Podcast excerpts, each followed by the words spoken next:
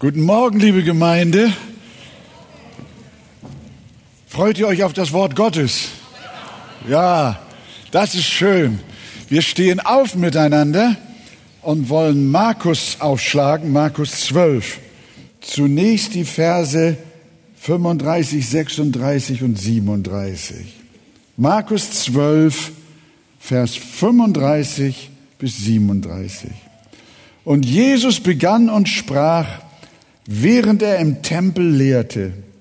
Wie können die Schriftgelehrten sagen, dass der Christus Davids Sohn ist? David selbst sprach doch im Heiligen Geist. Der Herr sprach zu meinem Herrn, setze dich zu meiner Rechten, bis ich deine Feinde hinlege als Schemel deiner Füße. Amen.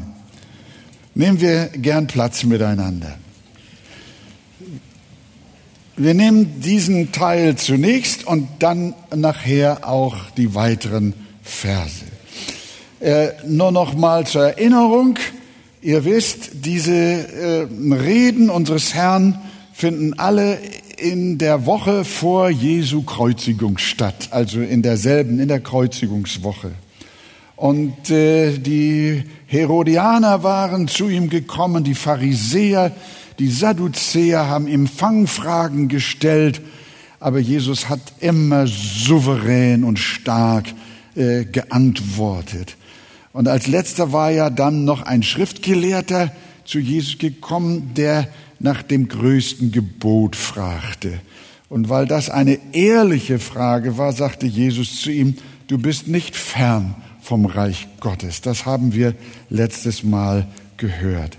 Denn es heißt ja schon im Buch der Sprüche, dass Gott es dem Aufrichtigen gelingen lassen wird.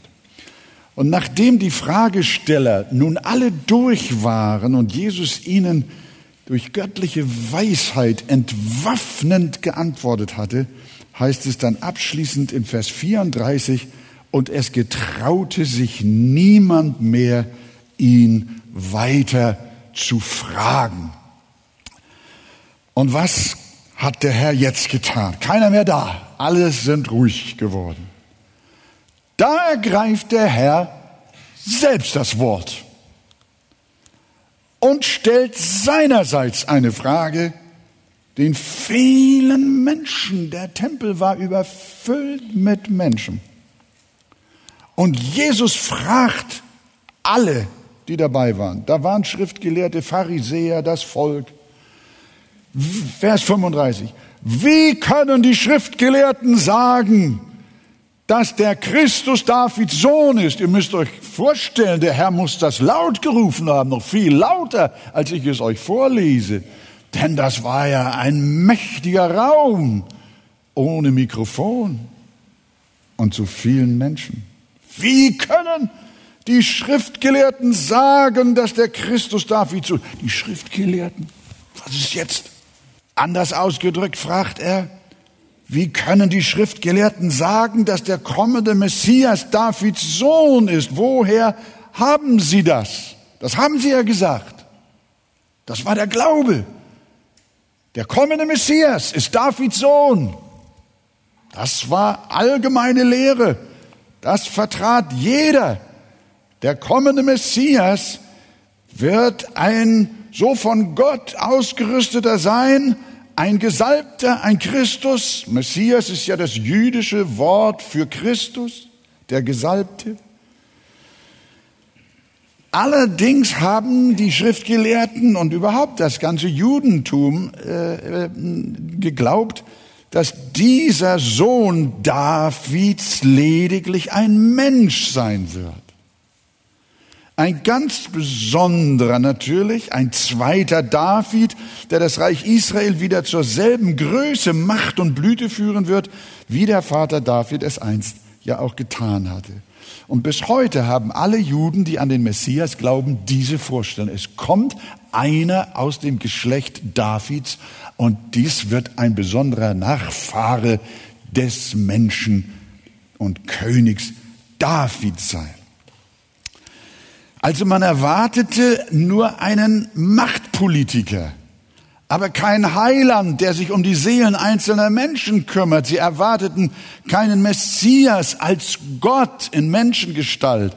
Und darum musste es natürlich zur direkten Konfrontation führen, wenn Jesus sich als dieser Sohn Davids, als dieser Messias ausgegeben hat und sich gleichzeitig aber auch als Sohn Gottes vorstellte. Das war für die Menschen schwerste Gotteslästerung, wenn er zum Beispiel gesagt hat, wer mich sieht, der sieht den Vater. Oder ich und der Vater sind eins. Das müsst ihr euch mal vorstellen. Was redet der dort? Wir glauben, dass unser berühmter Vater und König David eine Nachfahren haben wird und der wird in irgendeiner Form unser Erlöser sein, aber mehr im politischen Sinn als im geistlichen Sinn. Und hier setzt Jesus jetzt an mit seiner Frage. Wie können die Schriftgelehrten sagen, dass Christus, also der Messias, Davids Sohn ist? Er konfrontiert die Menschen im Tempel und auch die religiösen Führer mit der Frage, ob sie das Alte Testament auch wirklich verstehen. Verheißen die Schriften tatsächlich nichts anderes als nur einen Menschen als Messias. Er sagt, ihr lieben Zuhörer, meine lieben Freunde hier im Tempel, ihr glaubt an das Alte Testament. Und das Alte Testament sagt, ja, es wird ein Sohn Davids kommen. Und ihr glaubt, dass es ein Mensch ist. Aber ist das alles, was das Alte Testament, euer Geliebtes, sagt? Lasst uns doch mal in die Schrift reinschauen, an die ihr glaubt. Lasst uns mal nachgucken, was da wirklich steht. Habt ihr eure Bibel wirklich richtig gelesen, sagt er. Ihr sagt alle, dass ihr an die Bibel glaubt, dass ihr an Mose und die Propheten glaubt, aber habt ihr auch genau gelesen? Das ist ja unser Problem heute auch. Viele sagen, wir glauben an die Bibel, wir sagen Ja zum Evangelium, wir sind christlich, aber bei genauem Hinsehen merken wir, dass sie ein ganz anderes Evangelium im Blick haben, was gar kein Evangelium ist. Sie meinen, es sei Evangelium, aber es ist das Evangelium aber das Evangelium, das geschrieben steht, das sieht ganz anders aus. Wir würden heute auch vielen Menschen empfehlen, unserem christlichen, sogenannten christlichen Volk, wir würden ihnen empfehlen, schaut doch noch mal wirklich rein in die Bibel. Was versteht die Bibel eigentlich unter Evangelium? Was steht da eigentlich wirklich? Und das ist das Dilemma damals und auch heute gewesen. Und deshalb lasst uns heute mal mit Jesus ein bisschen zurücktreten und den biblischen Text anschauen, als hätten wir ihn noch nie gelesen. Und dann werden wir erkennen, was das Alte Testament wirklich über den Messias sagt, über den Christus sagt. Und wir folgen deshalb Jesus anhand vom Psalm 110, Vers 1. Jesus zitiert jetzt den 110. Psalm. Und der 110. Psalm war der berühmteste messianische Psalm. Dieser Psalm wurde von den Juden besonders hochgehalten, weil er ausdrucksstark von dem kommenden Messias spricht. Und Jesus sagt, diesen Psalm, euren geliebten messianischen Psalm, den schauen wir uns jetzt an. So lehrte er im Tempel. Und dort steht, Psalm 110, Vers 1, ein Psalm Davids. Der Herr sprach zu meinem Herrn, setze dich zu meiner Rechten, bis ich deine Feinde hinlege als Schemel für deine Füße. Was will Jesus seinen Zuhörern und auch uns mit diesem Wort zeigen? Er sagt es selbst. Vers 36 bei uns. David selbst sprach doch im Heiligen Geist. Der Herr sprach zu meinem Herrn, setze dich zu meiner Rechten, bis ich deine Feinde hinlege als Schemel für deine Füße. Das erste ist, dass Jesus bestätigt, dass dieser Psalm von David ist. Ja, ihr lieben Juden, ihr habt recht. Euer geliebter Psalm stammt von König David. Aber Jesus bestätigt nicht nur, dass dieser Psalm von David ist, sondern auch, dass dieser Psalm dem David vom Heiligen Geist gegeben wurde. Denn Jesus sagt, David selbst sprach doch im Heiligen Geist. Das ist enorm. Hier haben wir einen ganz starken Hinweis darauf, dass Jesus selber an die Inspiration der Heiligen Schrift geglaubt hat. Der, er bestätigte, was David kurz vor seinem Tod selbst von seinen Psalmen sagte. 2. Samuel 23, Vers 2. Der Geist des Herrn hat durch mich geredet, sagt David, kurz bevor er starb. Der Geist des Herrn hat durch mich geredet und sein Wort war auf meiner Zunge. Das heißt, David glaubte an die wörtliche Inspiration seiner herrlichen Texte. Und Jesus bestätigte das, wie es auch das Wort in 1. Petrus äh, bestätigt. Kennt ihr alle. Dabei sollt ihr vor allem das erkennen, dass keine Weissagung der Schrift von eigenmächtiger Deutung ist. Denn niemals wurde eine Weissagung durch menschlichen Willen hervorgebracht, sondern vom Heiligen Geist getrieben haben die heiligen Menschen geredet. Analog auch Paulus, 2 Timotheus 3, Vers 16. Alle Schrift ist von Gott eingegeben und nützlich zur Belehrung, zur Überprüfung, zur Zurechtweisung, zur Erziehung in der Gerechtigkeit. Und in unserem heutigen Text sehen wir, dass kein geringerer als Jesus selbst an die göttliche Eingebung der Bibel glaubt. Er sagt, David sprach doch im Heiligen Geist. Das ruft er in den Tempel hinein. David sprach doch, sagt Jesus, im Heiligen Geist. Und wenn das Jesus sagt, wenn auch er, liebe Gemeinde, an die Verbalinspiration der biblischen Texte geglaubt hat, weshalb soll ich dann etwas anderes glauben? Wie sollte ich so naiv sein, den liberal-theologischen Neulingen von heute zu folgen, wo doch Jesus Christus, der Lehrer aller Lehrer, gesagt hat, dass David im Heiligen Geist geredet hat. Glaubt ihr, dass David im Heiligen Geist geredet hat? Gelobt sei der Name des Herrn. Und Jesus hat es geglaubt. Denkt immer daran, liebe Freunde, wenn ihr die Bibel in die Hand nehmt, dann habt ihr das Buch der Bücher in der Hand, das Buch aller Bücher in der Hand, das Gott selbst durch den Heiligen Geist eingegeben und kontrolliert Menschen gegeben hat. Wenn ihr in der Bibel lest, dann lest ihr, was der lebendige Gott konkret gesprochen hat. Deshalb könnt ihr nach jeder Bibellese in allem Ernst sagen, so spricht der Herr. Ich kenne Gemeinden, besonders drüben in den USA, wenn der Bibeltext gelesen wird zur Predigt und es kommt zum Schluss dieser Textlese, dann sagt der Pastor, so spricht der Herr. Und wenn wir das Wort Gottes in dieser Gemeinde lesen, dann können wir sagen, so spricht der Herr. Und Jesus sagt, die Worte des David, seine Psalmen und jetzt hier der Psalm 110 ist dem David vom Heiligen Geist gegeben. Das, da hat er ja die Leute auf seiner Hand, seiner Seite gehabt. Ja, ja, das glauben wir auch, Meister.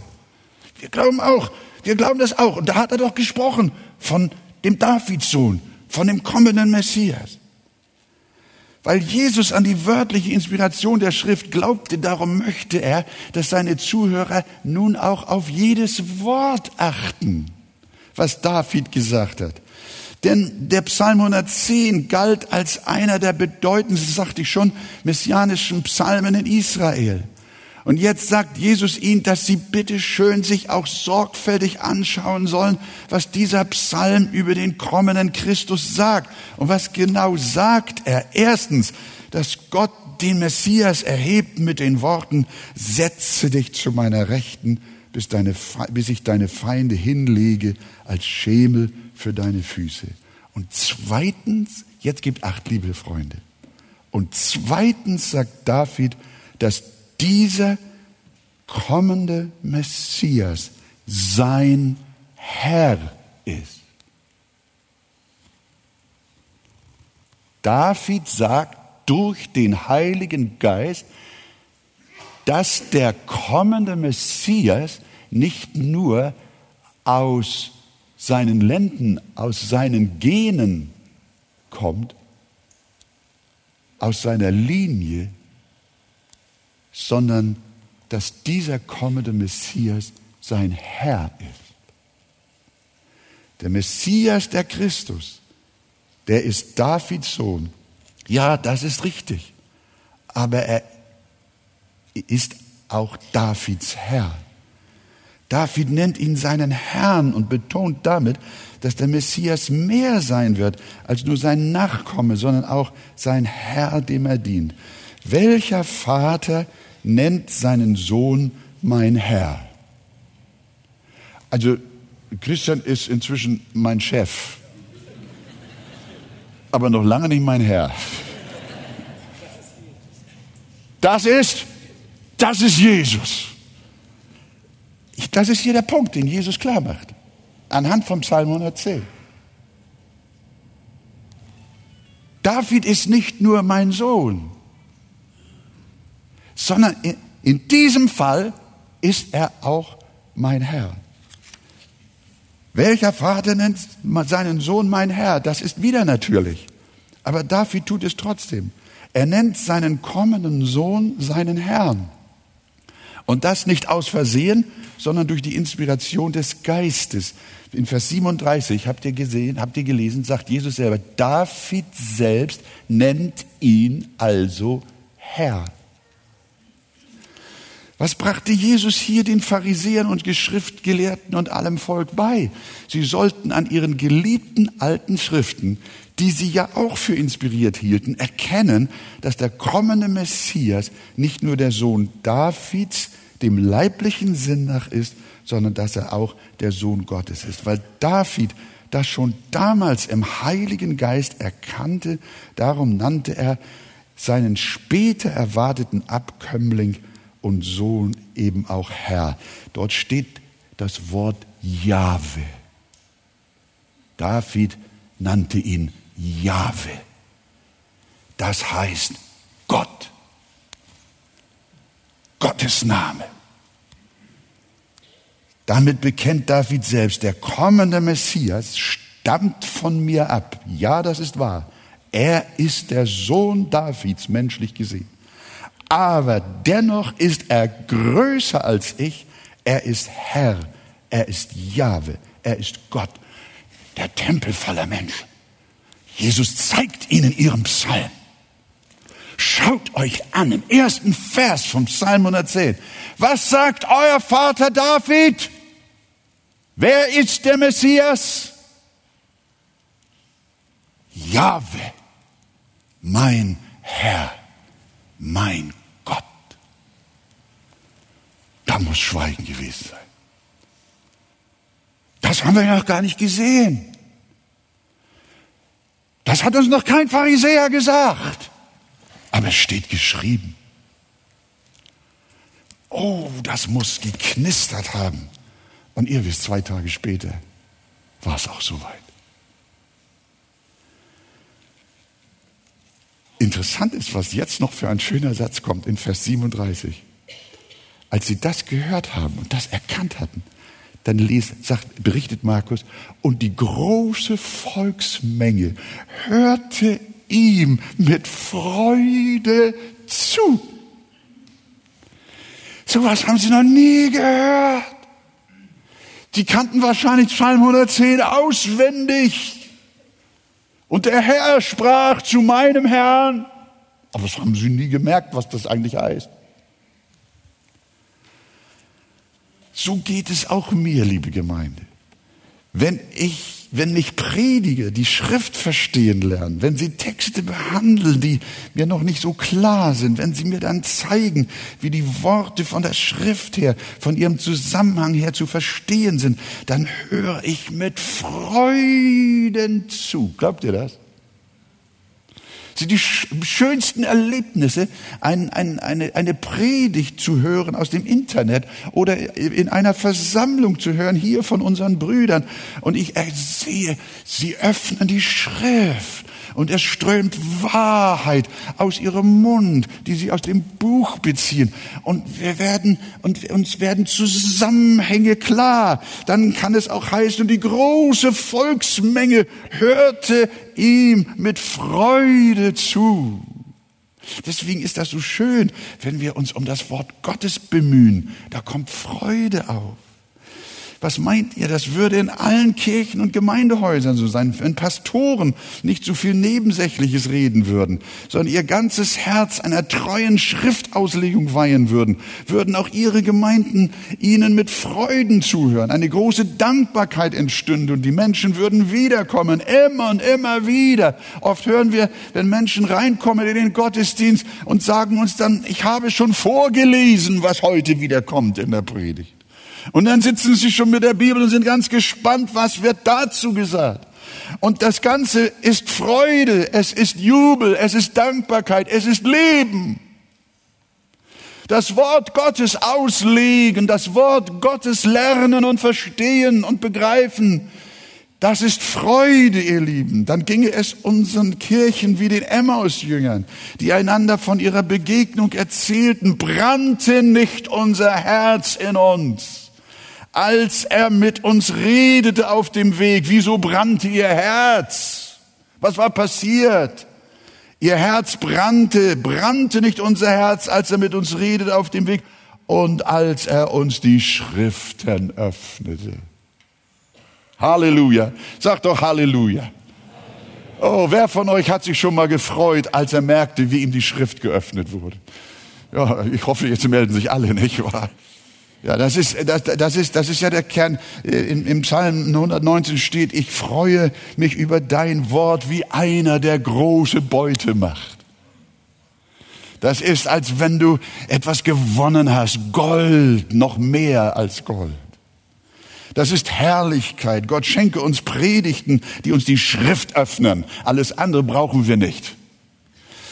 Wenn wir Predigten haben, die uns die Schrift öffnen, dann brennen auch unsere Herzen. Jesus, du Sohn Davids und du Sohn des lebendigen Gottes, erbarme durch unser in Jesu Namen. Amen. Wir stehen auf und gucken weiter.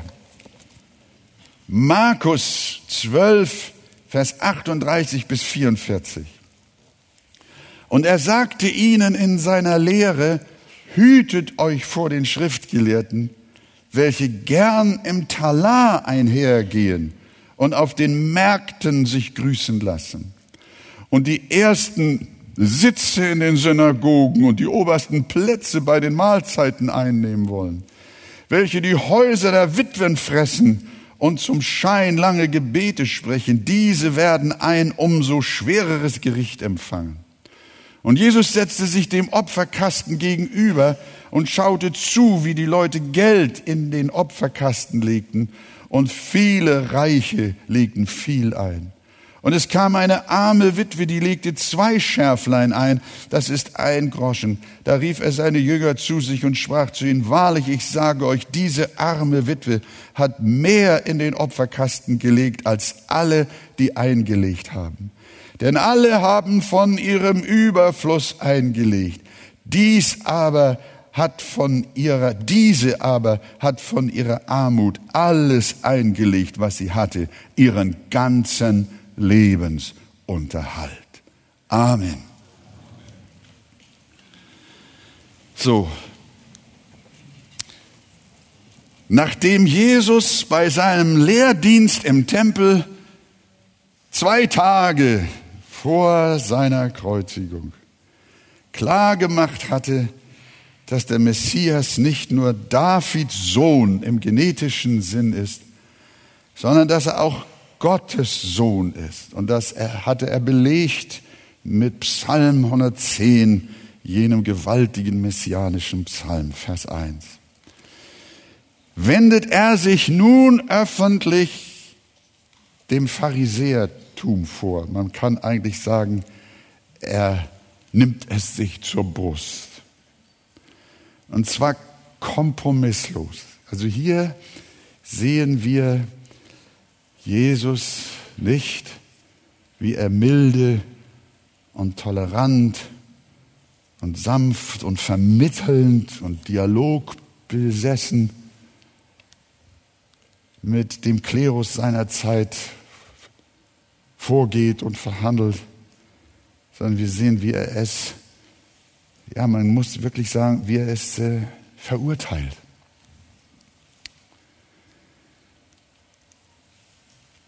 Insofern ist das wirklich ein schwieriger Text so. Ich sehe mich dazu ja nicht in der Lage, mich dem anzuschließen, weil ich nicht Jesus bin.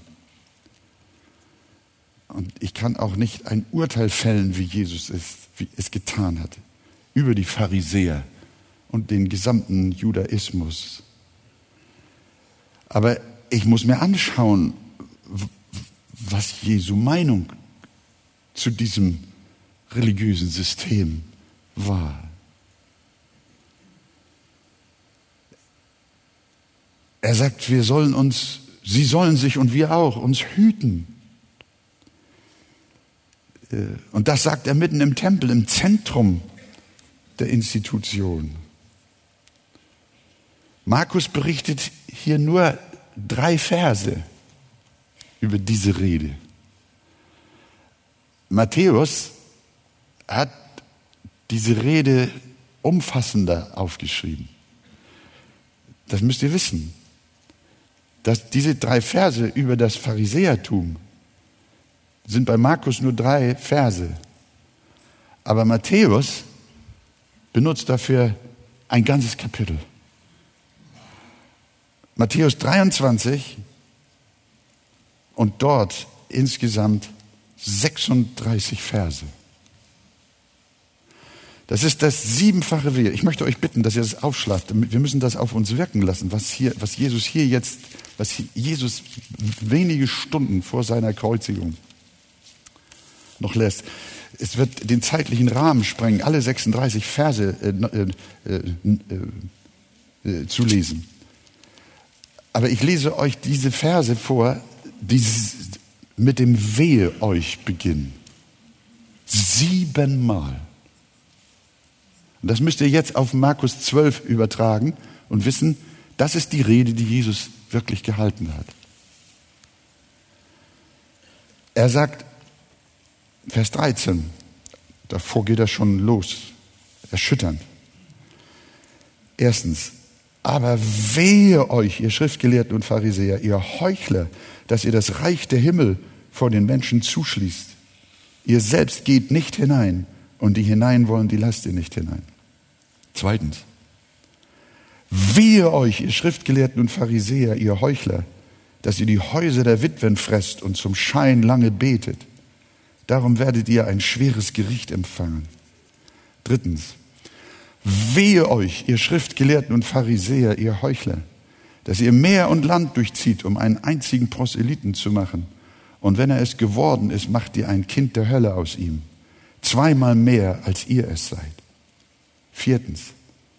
Wehe euch, ihr blinden Führer, die ihr sagt, wer beim Tempel schwört, das gilt nichts. Wer aber beim Gold des Tempels schwört, der ist gebunden. Ihr Narren und Blinde, was ist denn größer, das Gold oder der Tempel, der das Gold heiligt? Und wer beim Brandopferaltar schwört, das gilt nichts. Wer aber beim Opfer schwört, das darauf liegt, das ist gebunden, der ist gebunden.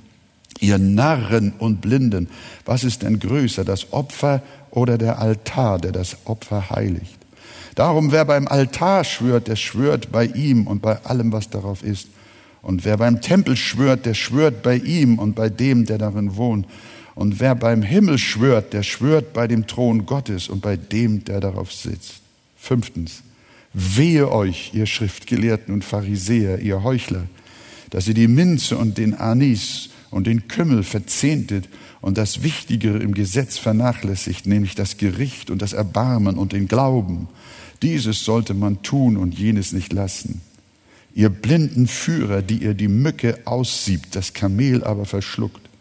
Sechstens, wehe euch, ihr Schriftgelehrten und Pharisäer, ihr Heuchler, dass ihr das Äußere des Bechers und der Schüssel reinigt, inwendig, aber sind sie voller Raub und Unmäßigkeit. Du blinder Pharisäer, reinige zuerst das Inwendige des Bechers und der Schüssel, damit auch ihr Äußeres rein werde.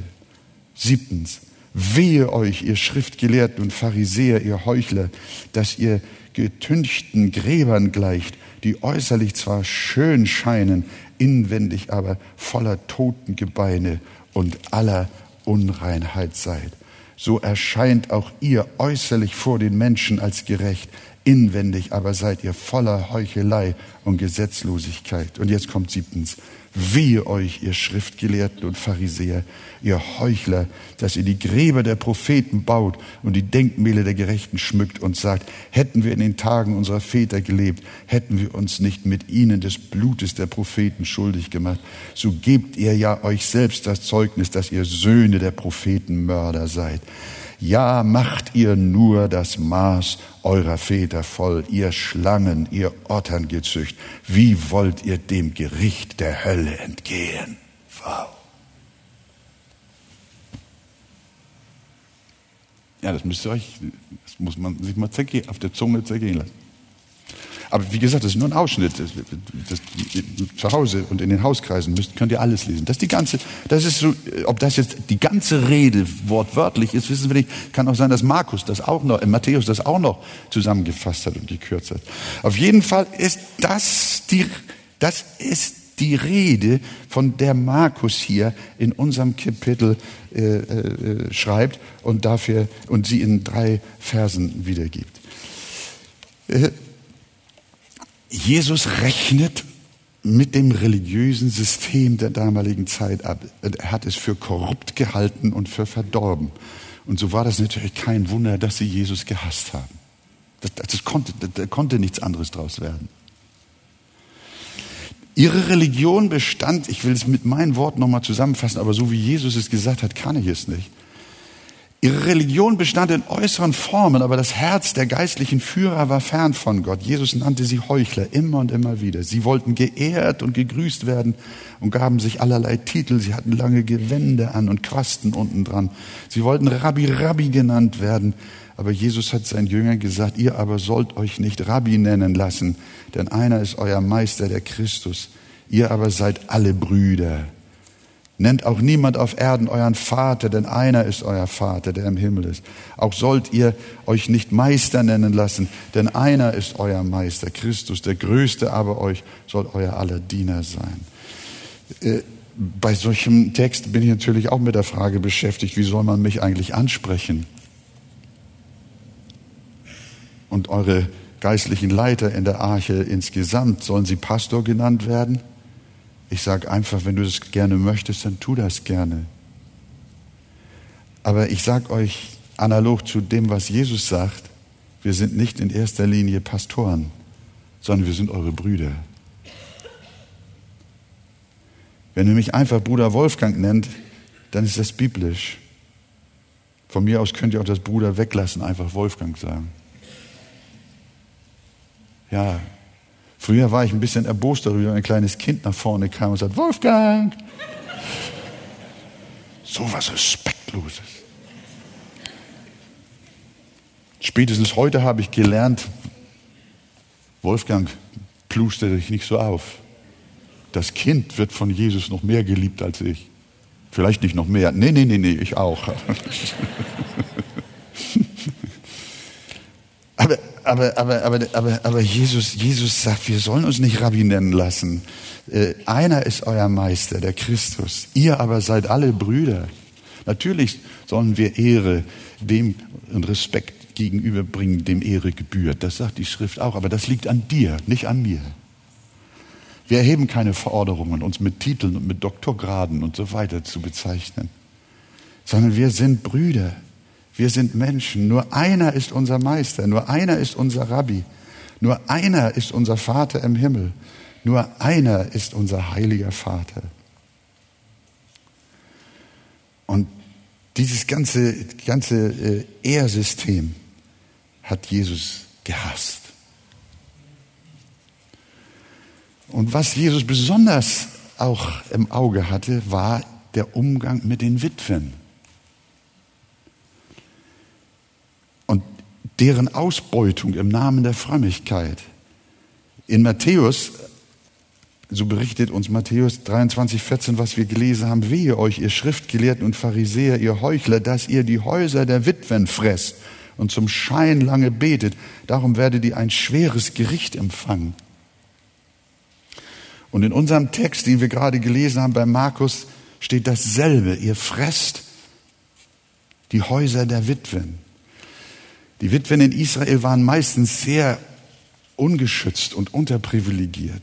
Und die Pharisäer beuteten sie unter dem Vorwand, dass die Witwen bei ihnen Schutz finden, aus und raubten ihnen im Namen der Religion ihren Besitz und sogar ihre Häuser. Jesus sagt, sie fressen die Häuser der Witwen. Im Grunde genommen war der damalige Judaismus dem mittelalterlichen katholischen Ablasswesen sehr ähnlich. Nach Tetzel hieß der, wenn das Geld im Kasten klingt, die Seele aus dem Fegefeuer springt. Das war die Religion des Pharisäerwesens. Es gibt auch heute noch Glaubensrichtungen, die sind nichts anderes als ein Bezahlsystem für das Paradies, für die Seligkeit. Oder man kann auch sagen, ein Geschäft mit der Hölle. Und darauf ruht das siebenfache Wehe Jesu, ein schweres Gericht, sagt er. Menschen an sich zu berauben und sie zu missbrauchen, ist schon ein schweres Verbrechen. Das aber im Namen von Glauben und Religion zu tun, das ist noch viel, viel schwerer. Und Jesus sagt, hütet euch vor diesem. Und auch wir wollen uns hüten, mit solch religiös verbrämten Unterdrückungssystemen irgendetwas gemein zu haben. Gott bewahre uns davor, liebe Gemeinde, um schändlichen Gewinnes willen, wie Paulus es dem Titus schreibt. Gott bewahre uns um schändlichen Gewinnes willen in Kirche und Gemeinde zu arbeiten. Wie Gott bewahre uns davor, Wölfe in Schafspelzen zu sein, die Menschen im Namen der christlichen Fürsorge misshandeln und ausbeuten. Und jetzt kommt die Geschichte mit der Witwe. dem Schärflein der Witwe. Das schließt sich jetzt unmittelbar. Jesus ist fertig mit dieser Gerichtsrede und dann setzt er sich hin gegenüber dem Opferkasten und guckt, wie die Menschen dort einlegen. Ihr müsst den Zusammenhang verstehen. Das habe ich auch nicht immer so gesehen. Aber das ist ganz wichtig, sonst kommen wir möglicherweise auf eine nicht ganz richtige Spur. Zunächst einmal mag die Witwe, die mit ihrem Schärflein ihren ganzen Lebensunterhalt in den Kasten warf, ein gutes Vorbild im Geben sein. So wird ja meistens dieser Text auch ausgelegt. Und ich habe ihn auch eigentlich mehr oder weniger so verstanden. Und ich glaube, dass in dieser Richtung auch was in diesem Text ist. Aber ich, ich bin heute eher der Überzeugung, dass das, dass Jesus das getan. Er hat es ja nicht nur, Jesus hat es ja nicht nur beobachtet, sondern hat hinterher, als sie das gesehen haben, wie die Witwe sich verhielt, hat er sie zusammengerufen und diese Geschichte mit der Witwe nochmal mit ihnen intern besprochen. Habt ihr gehört? Natürlich ist es wahr, dass die Witwe, obwohl sie nur einen einzigen Groschen besaß und den weggegeben hat, mehr gegeben hat als die Reichen, die zwar von der Summe her viel mehr einlegten, aber eben nur einen Teil ihres Überflusses. Aber wie schon gesagt, Jesus besprach dieses Gebeverhalten der armen Witwe anschließend nicht nur darum, weil er seinen Jüngern ein Muster für rechtes Geben im Reich Gottes zeigen wollte, sondern es steckt mehr und möglicherweise noch ganz was anderes dahinter im Zusammenhang. Denn eben noch hat Jesus davon gesprochen, dass der Klerus Witwen ausbeutet und ihnen ihre Häuser raubt. Und jetzt beobachtet Jesus, wie eine solche Witwe, wörtlich sagt er, ihren ganzen Lebensunterhalt da reinlegt. War das der Maßstab für biblisches Geben?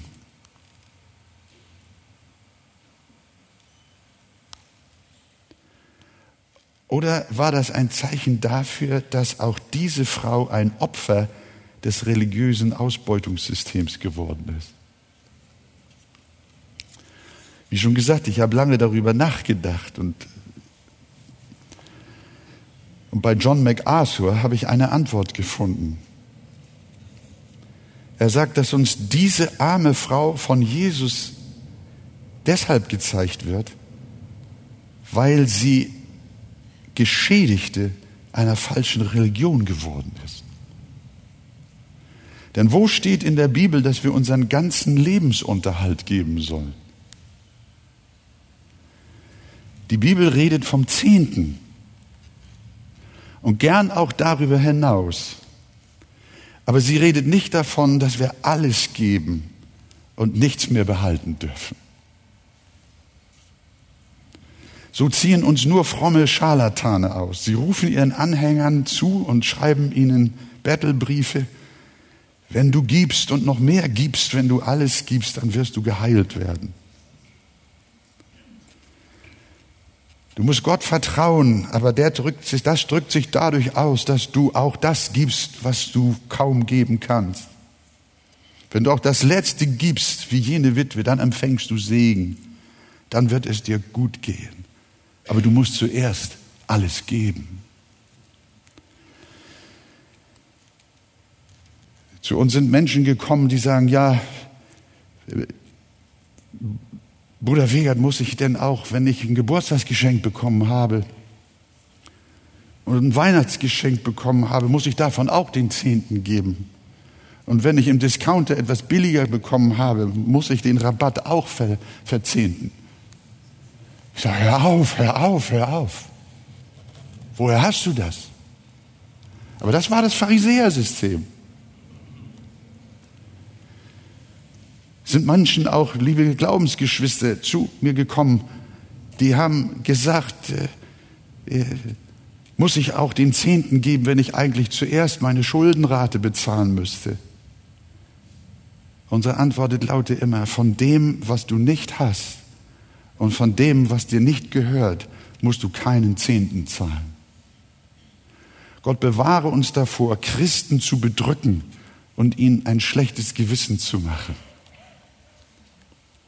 Ordne dein Leben, liebe Schwester, lieber Bruder. Gib dir Mühe in Gottes Kraft und Gnade, so einer Arbeit nachgehen kannst, wenn du gesund bist. Ordne dein Leben, so dass du auch dem Herrn etwas geben kannst. Aber ich werde niemals sagen, gib deinen ganzen Lebensunterhalt und anschließend stirb oder geh bettel. Liebe Gemeinde, unser Gott ist ein barmherziger Gott und ein großzügiger Gott. Er bedrückt und belastet keinen Menschen mit bibelfremden Satzungen. Das tun nur Pharisäer, nur religiöse Heuchler, nur fromme Systeme. Gottes Befehl an uns alle ist, bemühe dich ehrlich um Arbeit und Einkommen. Und wenn Gott dir das schenkt, dann freue dich. Genieße es. Fahr in Urlaub.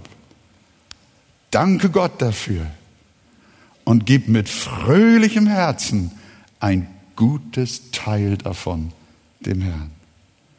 Und wenn du eine kleine Rente hast, dann freue dich über dein kleines Einkommen und gib davon so viel dir möglich ist, aber nicht deinen ganzen Lebensunterhalt.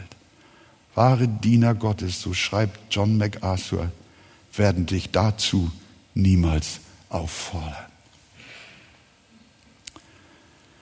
Ja, das muss man erstmal auch so verdauen. Vielleicht können nicht alle dem so folgen, aber ich lege es euch vor. Umgekehrt können wir natürlich Gefahr laufen, geizig zu werden, in die Sucht der Geldliebe zu verfallen. Denen ist von der Schrift her gesagt, hängt euer Herz nicht daran, nehmt euch eher ein Vorbild an der Witwe und ihrem Schärflein als an dem reichen Jüngling, der traurig davonging, weil er viele Güter hatte und nichts bereit war, davon Gott zu geben.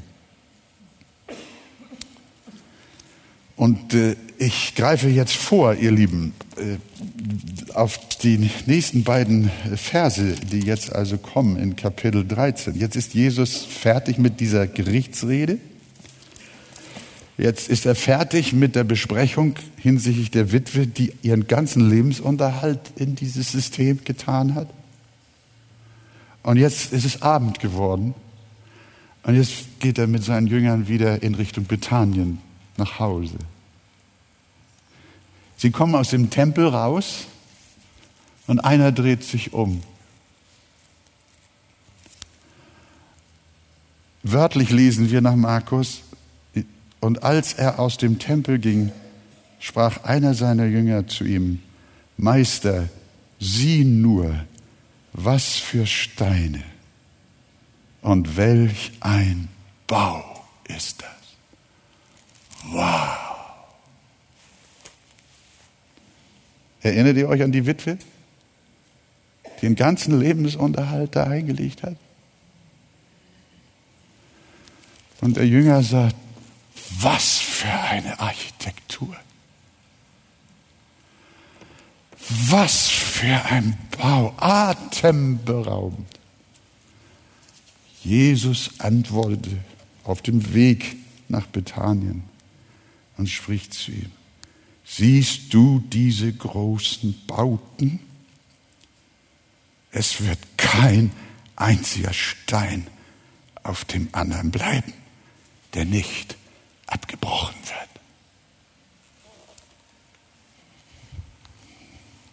Tja, Mann, du, mein Gott, erbarme dich über uns. Hilf uns, Herr, dass wir nicht Heuchler sind. Hilf uns als Arche, dass wir fair sind, dass wir ungeheuchelt sind, dass wir Liebe üben, dass wir nicht um Gewinnes willen arbeiten, dass wir nicht Geld machen wollen. Gott helfe uns, dass wir nicht unter das Gericht der Pharisäer fallen, dass wir die Häuser der Witwen fressen, sondern dass wir sagen, Gott, auf mein Herz kommt es an. Gott bewahre uns vor einer äußeren Religion. Gott bewahre uns, dass wir andere Menschen moralisieren vor Formalismus und einer Gesetzlichkeit, die der Schrift zuwider ist, mit der wir die Menschen bedrücken und ihnen ein schlechtes Gewissen machen. Stattdessen helfe er uns, einem aufrichtigen Glauben zu leben und ungeheuchelte Liebe zu üben. Gott bewahre uns davor, wie jenes Grab zu sein, von dem er sprach, außen voller Blumen und Kränze und innen voller Totengebeine. Gott schenk uns einen Glauben, der aus einem reinen Herzen kommt, dir zur Ehre und zum Wohl und zum Heil vieler Menschen. Das ist, so wie ich den Text verstehe, die Lehre, die Jesus hier wenige Stunden vor seiner Gefangennahme im Tempel noch abgelegt und abgegeben hat. Und Gott helfe uns allen, dass wir äh, ein Leben führen, einen Gottesdienst haben, nicht mit Worten und Lippen, sondern vom Herzen. Gott helfe uns in Jesu Namen. Können wir Amen dazu sagen?